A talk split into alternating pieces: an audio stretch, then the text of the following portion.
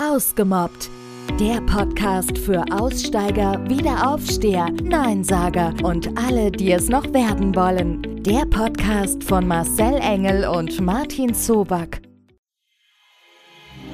Das Thema heute: Stalking vs. Mobbing. Welche Unterschiede sieht Marcel? Stalking versus Mobbing, ja. Und da ist, glaube ich, viel zu, zu sagen und da gibt es, glaube ich, unterschiedlichste Sichtweisen. Gerade dann, wenn es die Täter und die Opfer anbelangt. Das Stalking selber ist ja schon so ein Persönlichkeitseingriff, da wird es, glaube ich, richtig derb. Und es ist ein extrem ernstes Thema. Und wenn wir jetzt mal, und da auch gerade wieder aus meiner Berufserfahrung heraus, als Tatortreiniger, wenn ich da so sehe, wenn Mobbing, so das Verletzen von anderen Menschen in Stalking übergegangen ist, also damit möchte ich nämlich mal so einen Fall schildern, einer jungen Dame auf dem Arbeitsplatz. Und der Kollege, der hat sehr eng mit ihr zusammengearbeitet, die waren immer in Projektarbeiten zusammen in einem Unternehmen und daraus hat sich so für ihn aus der ja einfachen Nähe der Zusammenarbeit irgendwie mehr ergeben. Also da haben sich bei ihm äh, Gefühle entwickelt, die von ihr vielleicht auch gar nicht erst wahrgenommen wurden oder sie sich geschmeichelt fühlte und das vielleicht auch ein Stück weit zugelassen hat. Und das hat sich dann so entwickelt, dass er also ihr da irgendwie die Liebe bekundet hat und sie auch beschenkt hat und mit ähm, teuren Ring äh, so ein nicht als Verlobungsgeschenk gar, sondern so wirklich als Anerkennung. Und dann hat er sich vielleicht was erhofft dadurch, nämlich dass sie da mit ihm auch ausgeht und ja, vielleicht wollte er äh, oder hat sich das auch schon so gedanklich vorgestellt, dass er dann mit ihr in der Kiste landet und wie auch immer. Es ist dann so gekommen, dass sie also von ihm massiv gestalkt wurde in ihrem privaten Rahmen, also nicht nur die SMS und Telefonate. Und damals war das auch noch so, dass es also wirklich auch noch viel physikalische Telefone mit Anrufbeantworter gab. Und der hat dann in einer Tour auf dem Anrufbeantworter gesprochen und sie war Single aber hat das überhaupt nicht erwidert und hat auch dann bis zum gewissen Grad ihm das signalisiert und wie es dann da nicht mehr weiterging für sie, weil sie da wohl auch ein bisschen zurückhaltend war, hat sie dann Strafanzeige erstattet. Und dann hat er sie wieder angefangen zu mobben. Also die ist dann auch nicht endkonsequent gewesen, hat dann die Arbeit gekündigt, was vielleicht auch gar nicht, könnte man sich jetzt sagen, nötig wäre, weil ich meine, sie ist ja diejenige, die eigentlich dafür nichts kann, aber trotzdem muss man dann irgendwann mit eine Entscheidung treffen, wie die Lebenssituation, die einen da stört, halt verändert werden kann. Und das wäre jetzt eine Variante gewesen, einfach tatsächlich in gewissem Maße mit einer neuen Arbeitsstelle und einem Wohnortwechsel ein neues Leben anzufangen. Das wird ja auch oft so gewählt und er hat sie also massiv erstmal auf der Arbeit gemobbt, indem er Gerüchte in die Welt gesetzt hat.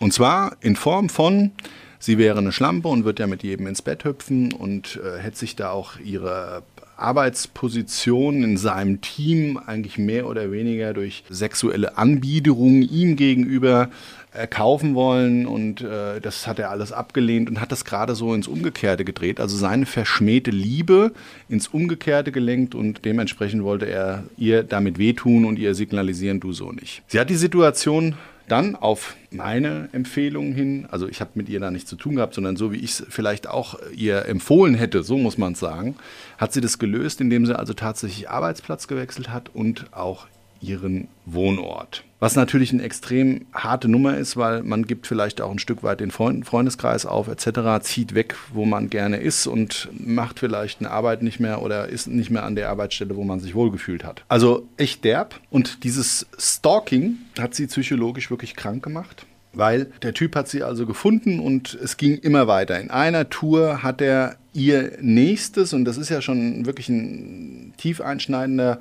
Lebensveränderung gewesen, sich komplett neu aufzustellen, umzuziehen etc. Fing alles wieder von vorne an. Er hat sie dann auf dieser Arbeitsstelle auch diskreditiert, zwar nicht als Angestellter, aber anonym da was hingeschickt und die dollsten Dinger gemacht. Und dann irgendwann ging das dazu über, dass es also wirklich auch so in so eine extrem psychische Gewalt in Form von Auflauern und Psychoterror in noch viel härterer Form übergegangen ist. Und genau da ist natürlich so diese, diese Psychogrenze.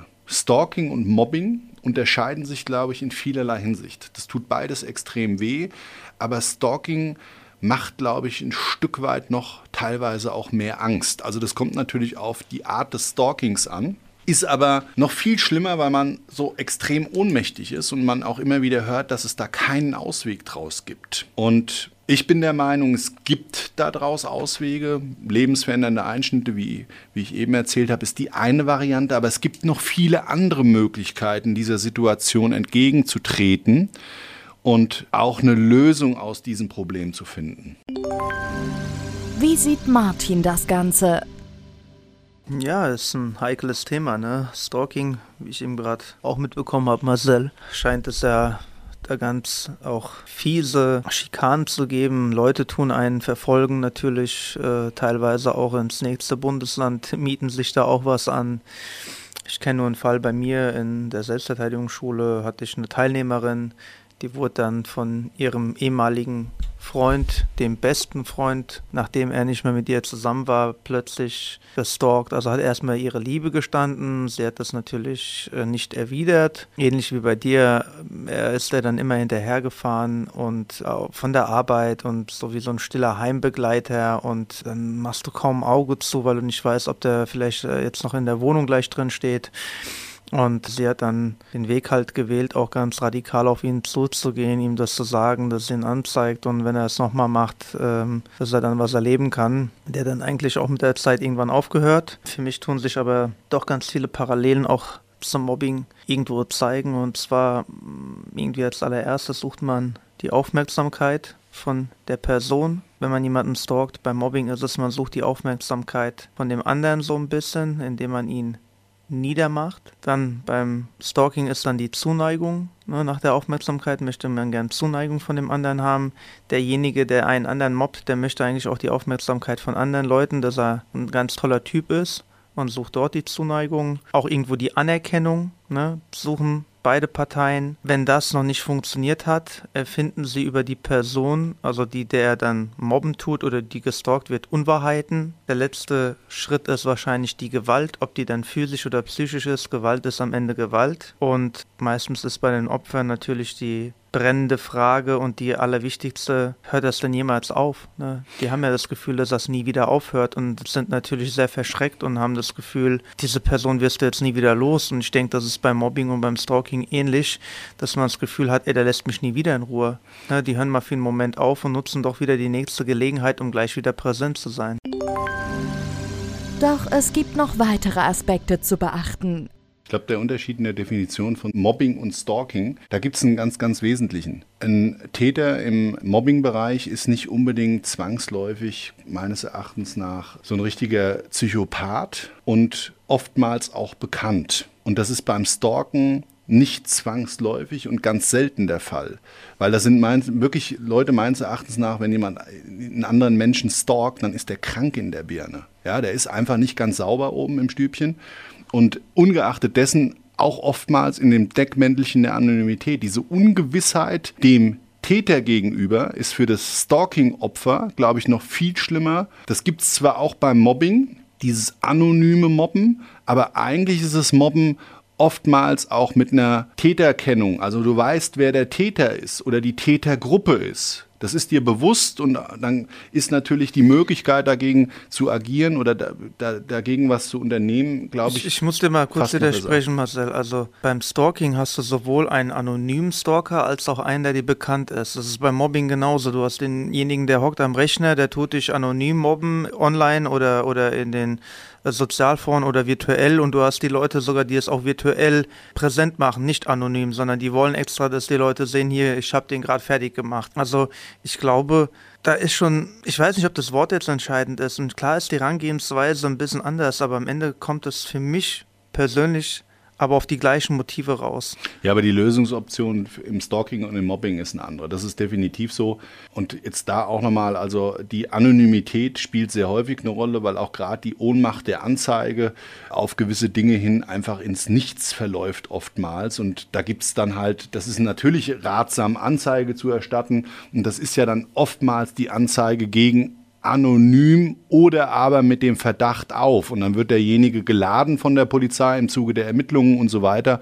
Und dann läuft das oftmals im Sande, führt auch in manchen Fällen zweifelsohne zu einer Verurteilung oder gar zu diesen einstweiligen Verfügungen, die dann häufig ja auch trotzdem wieder mit missachtet werden. Und da muss ich sagen, das ist so, meiner Erfahrung nach, das im Mobbing ist es so ein bisschen unterschiedlich. Hast du einen Mobber, du knallst dem richtig eine von Latz, egal in welcher Form, dann ist oftmals Ruhe. Und beim Stalker, der ist einfach psychisch so in, seiner, in seinem Mikrokosmos gefangen und in seiner eigenen Realität und in diesem Tunnelblick, dass der total krank reagiert und immer weiter in diese Richtung marschiert. Das unterschreibt aber das, was ich sage, einem Mobber kannst du dich teilweise entziehen, einem Stalker eher schwieriger. Ein Mobber wird dich selten irgendwie in ein anderes Bundesland verfolgen, wenn du da eine neue Arbeitsstelle angenommen hast oder wenn du jetzt dort auf die Schule gehst als neues Kind bei einem Stalker, und ein Stalker kommt ja meistens erst, auch wenn das Verhalten von manchen Teenies ähnlich ist,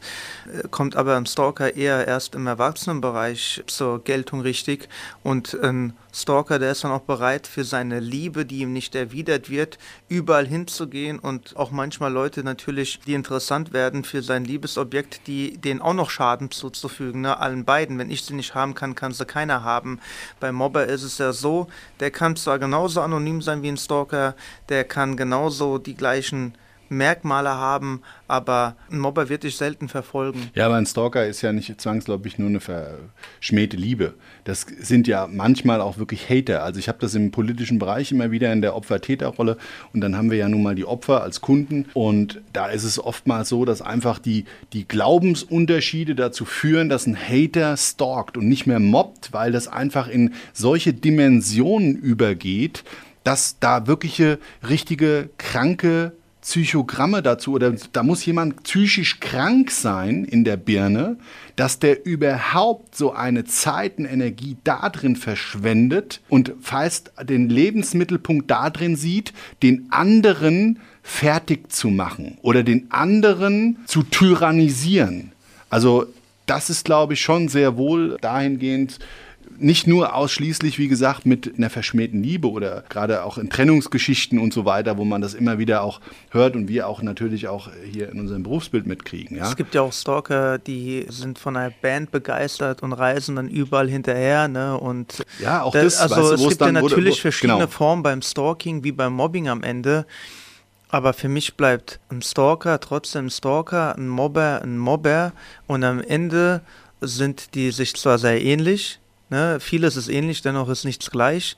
Aber die Hauptursache oder die, der Kernpunkt an der ganzen Geschichte ist, ein Stalker macht aus bestimmten Empfindungen Dinge und ein Mobber macht aus bestimmten Empfindungen Dinge. Und das Hauptthema ist, dass egal ob es Mobbing oder Stalking ist oder welchen Namen wir auch wieder dafür verwenden wollen, dass es am Ende auf Kosten einer anderen Person ist und dass es dann immer physisch oder psychisch. Und was psychisch ist, wird auch meistens physisch. Was dir irgendwann mal auf die Psyche zu lange geht, das spürst du auch irgendwann mal körperlich, dass es dir nicht gut tut. Und das, was äh, physisch ist, was dir körperlich wehtut, das erreicht dich auch irgendwann mal mental.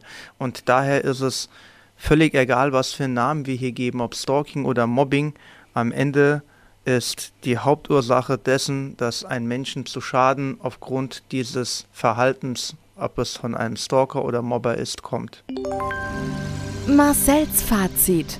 Mein Fazit aus dem Stalking versus Mobbing ist, und das ist sicher, man kommt auch aus dieser Situation heraus die Konsequenzen, die man ziehen muss und die Dinge, die man vielleicht in seiner Umsetzung praktiziert, die sind vielleicht andere und vielleicht auch intensiver oder fühlen sich intensiver an, aber das ist das Wichtige dabei. Es ist völlig egal, ob Mobbing oder Stalking, man kommt aus jeder Art dieser Nummern mit einer gewissen Technik heraus. Habt ihr auch ein Problem mit Mobbing? Braucht ihr Hilfe? Lasst es uns wissen. Alle Kontaktdaten findet ihr in den Show Notes.